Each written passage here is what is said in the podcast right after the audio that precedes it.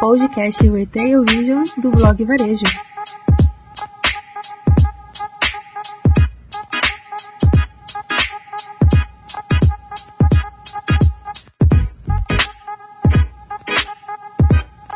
E aí, galera, aqui quem fala é a Thaís, da Blog Varejo. E hoje o nosso podcast é sobre como definir uma estrutura de fluxo de caixa.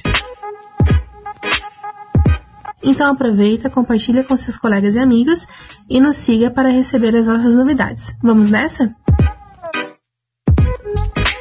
O fluxo de caixa nada mais é do que o controle de entrada e saída de dinheiro de uma empresa inclusive com análises mais aprofundadas sobre flutuação desse fluxo em um determinado período de tempo, por hora, por dia, mês e ano, além de poder fazer um comparativo entre períodos, para saber qual período foi mais lucrativo e se, com o passar do tempo, a empresa se encontra estagnada ou conseguiu crescer a receita consideravelmente. Lembre-se, se a sua empresa não está crescendo, ela está morrendo, mesmo que seja passos lentos. Então, que tal agir mais rápido e aplicar estratégias para sempre mantê-la saudável e ajudar com o crescimento contínuo.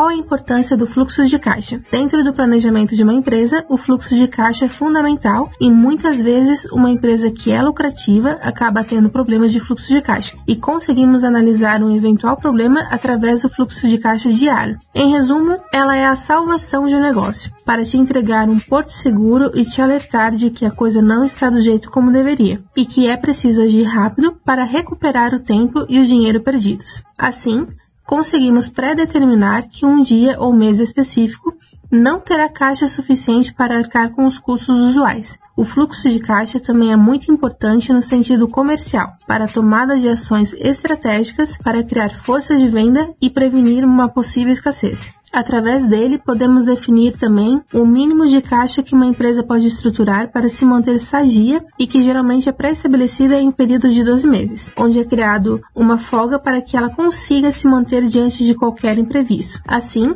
algumas situações como pedidos de empréstimo ou cortes do quadro de funcionários ou até mesmo a paralisação de determinadas ações consideradas estratégicas podem ser evitadas. E todos esses três pontos podem fazer com que seja criada uma bola de neve que ninguém ninguém mais consegue resolver. Afinal, não existe milagre. Ou seja, a falta de fluxo de caixa é a mesma coisa que não fazer o seu check-up geral. Você só vai descobrir que tem alguma coisa de errado apenas no momento em que a bomba estourar. E mesmo quem não sabe nada sobre saúde financeira, tenha consciência que empréstimos feitos de última hora, sem nenhuma estratégia apenas para apagar o fogo, é a pior decisão que alguém pode tomar. Afinal, os juros de empréstimos feitos dessa forma costumam ser exorbitantes, o que acaba criando um ciclo vicioso e afundando uma empresa por puro descuido principais motivos de quebra de caixa: complexidade alta, falta de conhecimento em termos financeiros, falta de experiência em lidar com números, processo mal estruturado, custo operacional alto, pouco tempo ou falta de investimento em análises para otimizar a inteligência financeira. Podemos avaliar e afirmar que a maioria dos empreendedores possuem dificuldade em lidar com as finanças da empresa, pois números, mesmo falando a verdade, pois dizem que eles não mentem, necessitam de organização e entendimento sobre os termos de finanças como por exemplo, as diversas nomenclaturas de impostos e regras definidas para a organização no caderno financeiro, além da má estruturação organizacional por falta de conhecimento ou até de interesse mais aprofundado. E ainda existe o tabu de que o fluxo de caixa precisa ser complexo e às vezes algumas informações não precisam ser tão inflexíveis inseridas em sistemas arcaicos ou em folhas de papel, que não dão a possibilidade de personalizar a análise de informações de maneira mais adaptada e facilitada. Estrutura básica de fluxo de caixa. Aqui vamos definir uma estrutura básica de fluxo de caixa, que pode ser estruturada desde a forma mais complexa até a forma mais simples, porém não tirando méritos de usabilidade e utilidade diárias. 1. Um, plano de contas. No plano de contas contábil, você irá classificar através de categorias de entrada e saída de fluxo de caixa, basicamente como se fossem tags de indicação para explicar ao que se refere aquele fluxo. Aqui vamos apresentar uma estrutura de plano de contas. Elas vão ser separadas por receitas, despesas, meios de entrada e saída, datas de entrada e saída, análise de indicadores de gráficos. Na categoria de receitas, que seriam as entradas, vocês podem definir como os empréstimos, os investimentos e principalmente as vendas de produtos ou serviços. É, já na categoria de despesas, nós podemos identificar os fornecedores, os funcionários, a infraestrutura como telefone, água, energia, seguros, alimentação, manutenção, entre outros. Meios de entrada e saída. Pode ser através de dinheiro, cartão, boleto, TED ou DOC ou cheque. Aqui vamos falar também sobre as datas de entrada e saída do seu fluxo de caixa. Você precisa predeterminar quando o seu dinheiro irá entrar ou sair. E por último, análise de indicadores de gráficos. Aqui você vai precisar analisar as receitas e despesas, a recorrência, a flutuação, o saldo acumulado, a lucratividade, que seria o valor dos investimentos e aplicações, e gerar gráficos com base na análise de indicadores. Considerações importantes sobre o plano de contas. Uma dica muito importante é a de sair do livro de caixa e tentar automatizar todo o seu sistema de organização, para evitar retrabalhos, erros humanos e gargalos de informações e de uso, pois tudo isso demanda dinheiro e gastos desnecessários. Pode ser com uma planilha de fluxo de caixa ou com alguma plataforma de sua escolha. As análises devem ser feitas de forma recorrente para ser possível identificar anomalias no seu faturamento, de forma antecipada, para criar estratégias mais assertivas. Chegará o um momento em que a lucratividade terá alguns destinos que podem ser determinados, como aplicações de rentabilidade, investimentos de expansão, além dos investimentos de manutenção, a reserva de emergências e o chamado PL, participação de lucro, onde é repassado o dinheiro à equipe como uma forma de bonificação pelo belo trabalho prestado, caso essa seja uma cultura da empresa.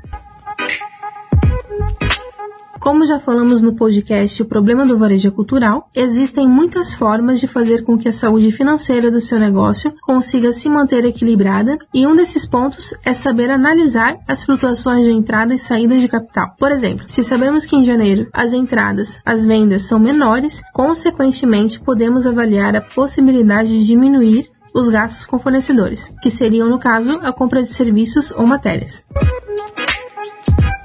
Mesmo que você simplifique o seu fluxo de caixa, é possível definir uma estratégia de análise de curto, médio e longo prazo, com direito a comparativos entre períodos, a fim de viabilizar a análise de recorrência, flutuações, saldo acumulado e a lucratividade que o seu negócio está conseguindo, além de tornar possível a projeção dos ganhos ou perdas para evitar surpresas desnecessárias. Existem muitas plataformas contábeis que podem fazer toda a organização financeira da sua empresa, além de entregar gráficos e métricas importantes para facilitar a análise de desempenho do seu negócio, além de possuir integrações com outros tipos de serviço, como é o caso do contador de fluxos de pessoas, que trabalha em conjunto com esses dados administrativos a fim de entregar uma análise mais aprofundada sobre o fluxo de clientes em um estabelecimento físico, comparando com o desempenho de taxa de conversão e ticket médio. Dessa forma, é possível entregar a previsibilidade financeira e entender por que o seu faturamento caiu, como alto fluxo de conversão versus baixo fluxo de pessoas,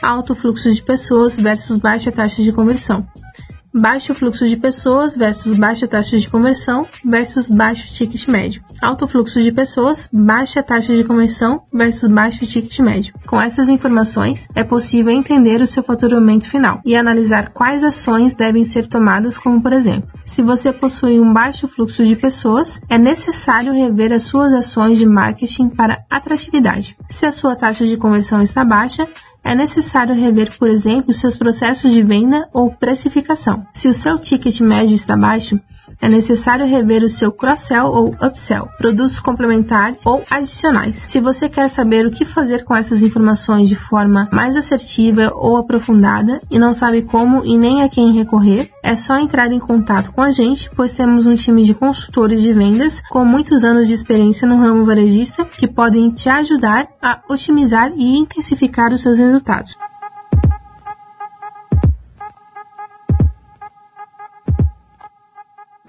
Nosso trabalho como portal para o varejo é fazer com que os conteúdos entregues sejam sempre de qualidade. Então, se você sentiu falta sobre alguma questão que não foi abordada neste podcast, é só mandar uma mensagem pelos nossos canais de contato. Ah, não esquece de habilitar as notificações para receber sempre conteúdos novos, além de nos seguir nas redes sociais. Então é isso, até a próxima. Valeu!